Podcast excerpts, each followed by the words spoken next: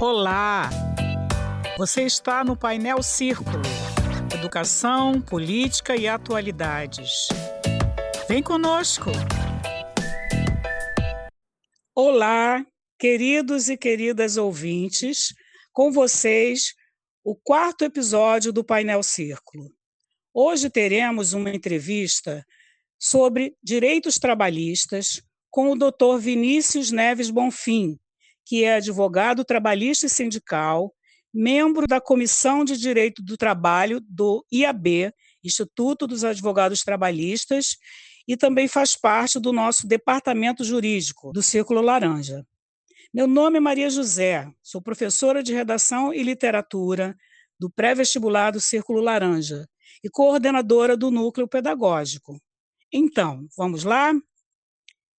As NRs são normas regulamentadoras que devem ser cumpridas pelos trabalhadores e empregadores, com o objetivo de garantir um trabalho seguro, prevenindo a ocorrência de doenças e acidentes de trabalho. A sua importância se dá porque é comum os trabalhadores não usarem os equipamentos de proteção individual, os EPIs, mesmo quando são fornecidos pela empresa. Hoje, o painel Círculo entrevista o Dr. Vinícius Neves Bonfim, advogado trabalhista sindical e membro do Departamento Jurídico do Círculo Laranja. Seja bem-vindo ao painel Círculo, Vinícius. Boa tarde, boa tarde a todos e todas. Muito obrigado, Maria, possibilidade de estar aqui falando para o Círculo Laranja, para todos os ouvintes, sobre esse assunto tão importante que diz respeito à saúde e segurança no trabalho e do trabalhador. Né? É, as NRs, é, elas estão previstas no artigo 200 da CLT. O artigo 200 da CLT ele diz que cabe ao Ministério do Trabalho estabelecer as disposições complementares às normas relativas à segurança e medicina do trabalho. Com base nessa determinação, se, se elaborou, a, se editou, desculpe, a portaria número 3.214, que foi feita em 1978 e estabeleceu diversas NRs. No início eram 20, 22 a 23 NRs. Atualmente nós temos 37 NRs que, que tratam sobre os mais diversos assuntos relativos à segurança, à medicina do trabalho, além de, de, das questões é, insalubres e da periculosidade. Né? É, em relação especificamente ao caso dos garis, que é mais importante, está na NR15.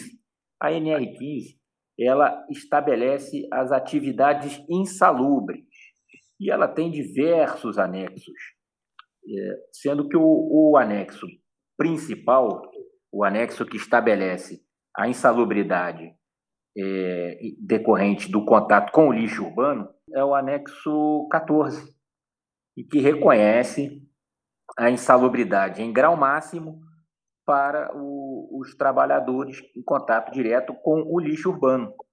Uhum. Por isso, os garis geralmente já recebem esse adicional no, nos contra-cheques. Uhum. Entendi. Quando, ah, pode falar. Quando o trabalhador não recebe o adicional, quando o, o, o empregador não paga o adicional de insalubridade e o trabalhador entende que tem este direito, ele precisa pleitear isso na Justiça do Trabalho. E a verificação do meio ambiente de trabalho, se realmente é insalubre ou não, ele se dá através de um laudo, de um laudo pericial elaborado por um perito do juízo. O perito do juízo vai lá no, no, no ambiente de trabalho e verifica se de fato existe alguma das, dos requisitos dispostos na NR15, que são diversos. Eu não vou elencar aqui porque nós não temos tempo, são números é, é, anexos. E o perito é que vai dizer para o juiz, naquela ação, se realmente aquele ambiente que o trabalhador está, está, está exposto ele é insalubre ou não. Entendi, perfeito, Vinícius. É, Vinícius, você já deu, fez uma explanação muito boa, né, de uma forma geral, sobre as NRs. É, eu gostaria de perguntar a você, talvez você já até tenha respondido, mas só para aprofundar um pouquinho, como as NRs impactam os trabalhadores da Conlub hoje em dia? Bom, inicialmente tem essa questão da NR15, né? porque a NR15, ela dispõe, ela, como eu falei, ela, ela prevê expressamente no anexo 14 que o aquela pessoa, aquele trabalhador que trabalha exposto ao lixo urbano tem direito a receber o adicional de insalubridade grau máximo. Mas também existe uma NR que é muito importante, é, talvez uma das mais importantes de todas as NRs, que é a NR número 6. Essa NR número 6, ela determina a, é, questão dos EPIs. O que são os EPIs? São os equipamentos de proteção individual. E essa NR6, ela traça diversas diretrizes para a utilização do, do, do equipamento, como esses equipamentos, é, como esses equipamentos precisam ser é, elaborados, é, é, a obrigatoriedade desses equipamentos serem auferidos pelo Inmetro, um selo de um certificado. Então, é, para o empregador propiciar um, um meio ambiente seguro para o seu, seu trabalhador, em um local que ele pode entender ser insalubre, ele precisa é, não só entregar o EPI, fornecer o EPI regularmente, mas ele precisa fornecer o EPI de acordo com a, com a NR6, com, tendo certificados do Inmetro, é, renovando o EPI a cada, a cada período. Cada EPI tem um período de validade. Alguns EPIs, inclusive, só podem ser usados uma vez e depois têm que ser descartados, como, é, por exemplo, plugs de ouvido, é, máscaras. Eles não podem ser utilizados várias vezes. Se isso for desobedecido, pode configurar é, é, a insalubridade. Uhum. Ótimo, ótimo, Vinícius. E importância dessas, dessas mesmas NRs para a prevenção das doenças e acidentes de trabalho, com relação aos garis e com relação ao trabalhador, se você quiser é, expandir um pouquinho. É, é principalmente essa NR6, que, que detalha como os equipamentos de proteção precisam ser é, fornecidos e, e, e, produzidos, enfim, mas também porque ela, ela ela descreve em várias NRs vários tipos de conduta que precisam ser observadas em determinadas atividades. Por exemplo, nós temos uma NR número 17 que trata especificamente da ergonomia, né? A postura como o trabalhador precisa trabalhar para evitar problemas de coluna, etc. Isso precisa ser observado. Enfim, uhum. dependendo da atividade, ela vai variar, porque nem todas as atividades, cada atividade tem, tem sua peculiaridade, né? Ela vai variar de acordo com, com cada, cada categoria de trabalho, né? Cada aspecto. E tem a NR também, número 5, que é importante, que cria a CIPA, que é a Comissão Interna de Prevenção em Acidente. A CIPA ela é responsável, ela além de ser formada por representantes do empregado e do empregador, e do, os representantes do empregado, inclusive, eles são eleitos e eles têm estabilidade, eles não podem ser mandados embora quando estiverem no. não podem ser demitidos, né, demitidos, exceto por justa causa, quando estiverem no mandato da CIPA, e, e eles são responsáveis justamente para fazer o quê? Essa verificação quanto às condições de trabalho, formular políticas é, é, para atenuar o, o, impacto do ambiente de trabalho, fazer esse, esse contato com o empregador, para avisar o empregador que, por exemplo, empregados que não estão se recusando a utilizar o, o EPI, ou que o EPI não está sendo fornecido da maneira como tem que ser feito. Então, a CIPA, que está prevista lá na norma regulamentar número 5, também é importante para essa prevenção de acidentes de trabalho. Uhum. Ok, perfeito, Vinícius. Perfeito. É, e como o trabalhador, Vinícius, pode reclamar ou denunciar a não entrega regular desses equipamentos de proteção individual, ou EPIs? É, isso é, infelizmente, às vezes é uma, é uma questão muito corriqueira, né? É, porque os EPIs, às vezes, são, tem determinados EPIs que são caros. O empregador ele quer, não, não, não quer gastar com EPI prefere botar a saúde do seu trabalhador em risco. Infelizmente, às vezes acontece muito. Ou ele não renova o EPI como tem que ser renovado, né? Porque eu falei lá atrás que alguns EPIs têm prazo de validade. Passa uhum. prazo de validade, ele tem que comprar, ele tem que adquirir novos EPIs. E às vezes ele não quer fazer isso. A gestão financeira prefere ir utilizando aqueles EPIs que, quando passam a validade, já não servem mais para atenuar os riscos do meio ambiente de trabalho. Acontecendo isso, o, o, o trabalhador tem duas opções. Quer dizer, tem algumas opções. A primeira é ele ir à delegacia do trabalho, fazer essa denúncia lá na delegacia do trabalho. A segunda, que eu acho até a mais, a, é, a mais correta, é fazer uma denúncia ao Ministério Público do Trabalho. Essa denúncia pode ser feita é, na internet, pode ser inclusive anônima. É claro que quando você faz uma denúncia, essa denúncia tem que estar, tá, ela tem que estar tá pelo menos minimamente comprovada. Você não pode só escrever e uhum. entregar lá, porque senão não vai ser levado muito adiante. Então é preciso que o empregador, o empregado, desculpa, faça essa denúncia no Ministério Público do Trabalho e o Ministério Público do Trabalho, recebendo aquela denúncia, ele vai abrir um inquérito civil. Que é uma certo. Ele vai abrir uma investigação, ele vai lá no ambiente de trabalho, né, vai chamar o empregador, vai pedir explicações para o empregador. Se ele não se convencer das explicações do empregador e ele verificar que realmente está havendo um descumprimento na entrega dos EPIs, ele pode, inclusive, é, ajuizar uma ação civil pública, em que ele vai pedir uhum. que, seja, que isso seja respeitado, ou, e pode, inclusive, também pedir um dano moral coletivo pela, pela exposição dos trabalhadores ao, ao risco, né, à saúde, enfim, ao risco. Ou pode acarretar também, sem ser uma ação, em um termo de ajuste de conduta, que é, é uma espécie de que o empregador reconhece que não estava atuando de maneira é, é, de acordo com a legislação, mas se compromete dali para frente a obedecer às condições estipuladas pelo Ministério Público, sob pena de pagar uma multa estipulada lá no contrato. É como se fosse uma, uma espécie de acordo. Acordo, né? Amigável. Isso, entre aspas.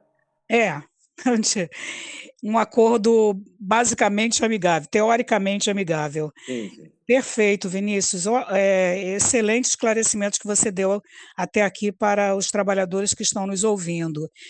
Faremos agora um breve intervalo e voltamos logo em seguida com a continuidade da entrevista com o Dr. Vinícius sobre direitos trabalhistas. Até já. Painel Círculo.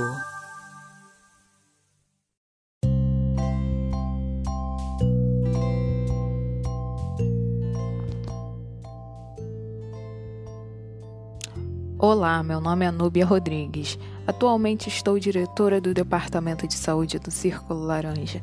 Aqui no Círculo, visamos a saúde em sua amplitude, seja ela física ou mental, pois o ser humano não é um ser fragmentado, e sim único e integral. Por isso acreditamos na saúde como uma das bases para a qualidade de vida, visando assim proporcionar a saúde e não apenas cuidar da doença. Por isso, contamos com uma equipe qualificada e ampla, contendo nela atendimento em psicologia, psicopedagogia, nutrição, fonoaudiologia, auriculoterapia, massoterapia, podologia, yoga, judô, entre outras práticas. Entre em contato e venha conhecer um pouco mais do nosso departamento.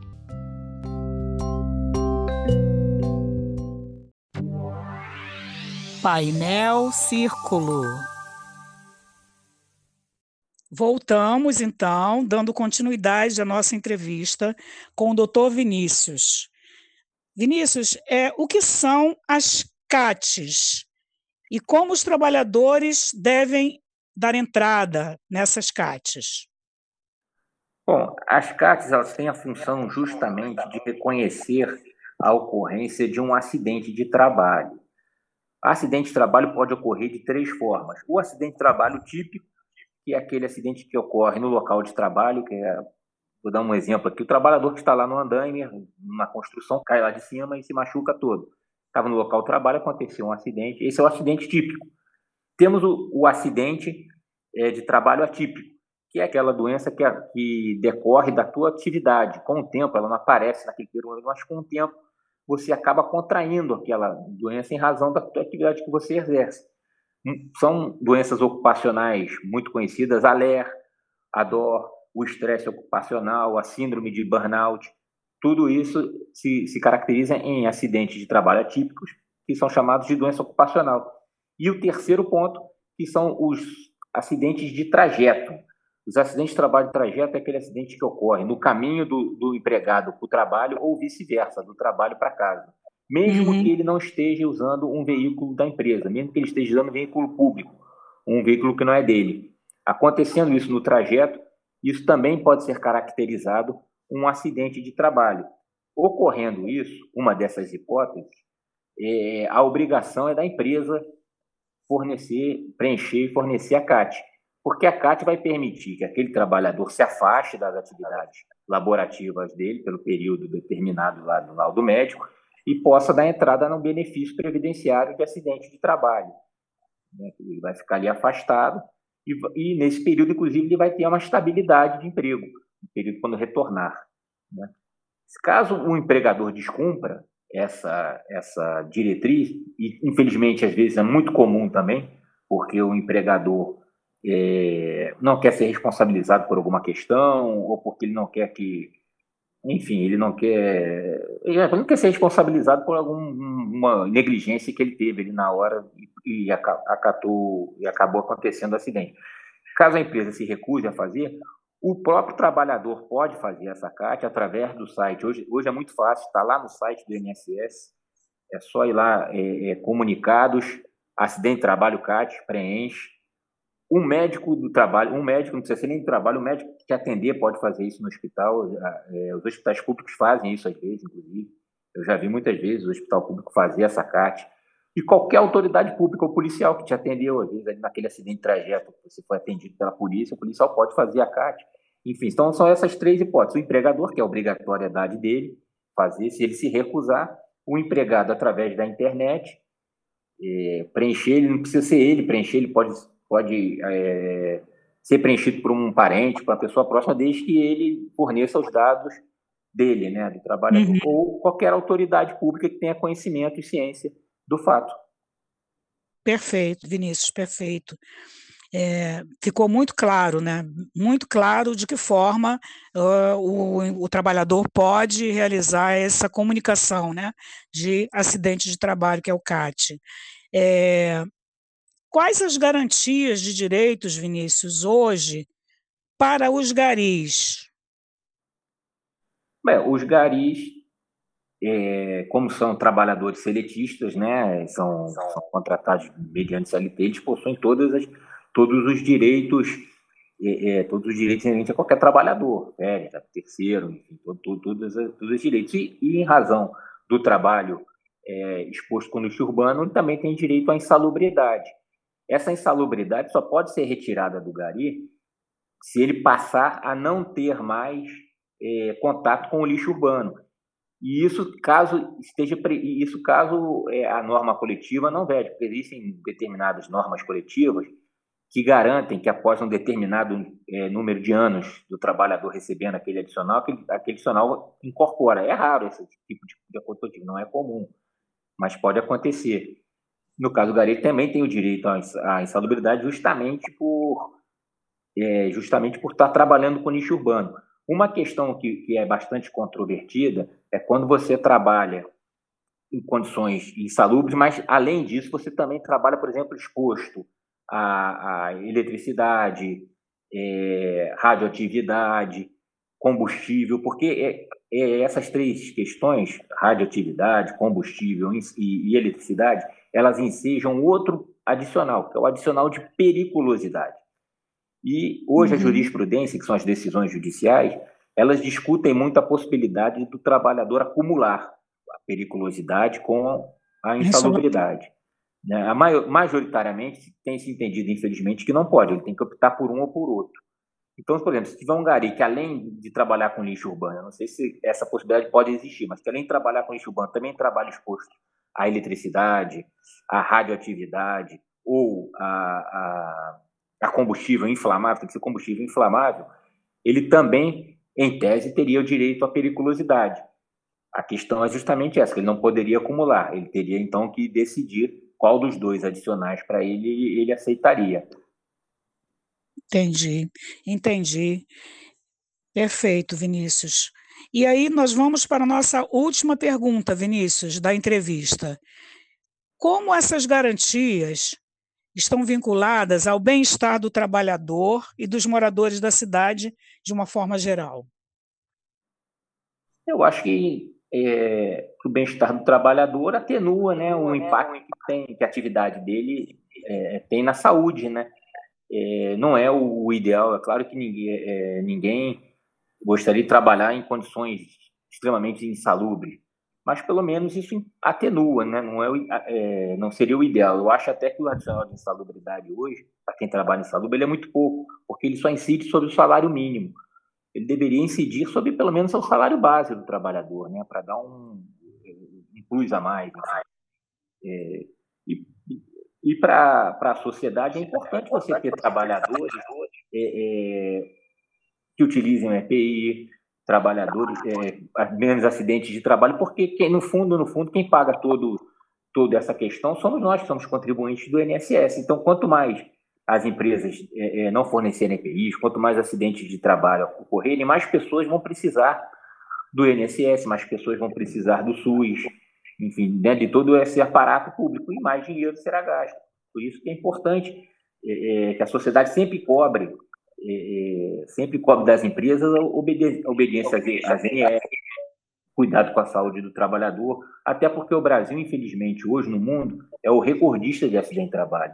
É uma, o Brasil tem uma, um índice altíssimo de, de, de óbitos e de acidentes graves de trabalho e muitas vezes decorrem justamente do descumprimento das NRs que nós conversamos aqui. Sim, sim. Então aí a gente conclui, né, Vinícius, que se eu estiver enganada, você me corrija, que nunca é tão importante não é, é pensar no coletivo, né? Você pensar no coletivo, porque quando se cobra que todos os trabalhadores, né, desde o zelador do prédio, use os EPIs, a gente está pensando também na nossa, no nosso próprio imposto, né, que está sendo arrecadado e como ele está sendo utilizado. É isso? É perfeito. E, e inclusive no, no, no, sistema de saúde, são menos pessoas utilizando o sistema de saúde, menos leitos, menos leitos é, é, ocupados. Né? Tudo, tudo isso é, é, é, importante. Por isso que a, obedi a obediência a essas NRs ela é importante. E o atual governo, infelizmente, tem, tem tentado reformar essas NRs, já revogou duas NRs, inclusive, por entender que elas é, só criavam, criavam mais burocracia, quando, na verdade, elas são uma segurança que o trabalhador tem da saúde e, e para a sociedade, uma segurança de que menos pessoas se, irão se acidentar. Sim, uma cadeia, né? É uma cadeia, porque de, de acordo com o que você está falando, né, é, não, não utilização dos EPIs, aumenta o número de acidentes, aumenta leitos, e aí o, o, qualquer um de nós que necessite né, utilizar o, o, serviço de saúde público, vai perceber esse impacto aí negativo ou positivo em relação né, à ocupação de leito, ao atendimento mesmo primário, né, é, com relação ao, Sistema Único de Saúde. E muitas vezes não fazemos essa relação. Então, a sua explanação nesse sentido foi perfeita, muito boa. É, Vinícius, eu queria agradecer muito a sua participação nesse episódio nosso do, do painel Círculo, tá? Muita, muita gratidão pela sua disponibilidade, tá? E sua, suas palavras aí finais para a nossa entrevista. Bom, eu que agradeço a participação aqui no, no, no nesse podcast, é, poder conversar um pouco aí com, com, os trabalhadores, conscientizar, às vezes tem trabalhadores que se recusam, não é se recusam, mas se recusam a utilizar o EPI da maneira certa, porque realmente às vezes existem EPIs que não são muito cômodos, é incômodo, mas é aquilo é para o bem dele, é para o bem da saúde dele, é para o bem da própria empresa. Então, é sempre importante a gente estar tá fazendo esse, esses esclarecimentos e parabenizar o Círculo Laranja de, de fazer esse, esses esclarecimentos, lançar esse tema, conscientizar, principalmente os garis, né, que são os associados do Círculo Laranja, da importância do, do da utilização dos EPIs, da, da, da forma como ele tem que se comportar quando acontece acidente de trabalho, e parabenizar o Círculo por isso, e agradecer a oportunidade. Muito obrigado. Muito, muito obrigada. Nós é que agradecemos a você, tá? É, eu gostaria de agradecer também a todos os ouvintes que nos acompanharam até aqui, né? E dizer que no próximo episódio teremos um bate-papo sobre o grande educador brasileiro Paulo Freire. No ano do seu centenário, Paulo Freire estaria fazendo esse ano 100 anos. Opa, Não perca Oi? Imperdível esse, bate-papo. Então. Esse bate-papo é para o próximo episódio, Vinícius. imperdível mesmo, imperdível mesmo. Não percam, não percam. Um grande abraço para a todos e até o próximo episódio. Abraço, tchau, tchau.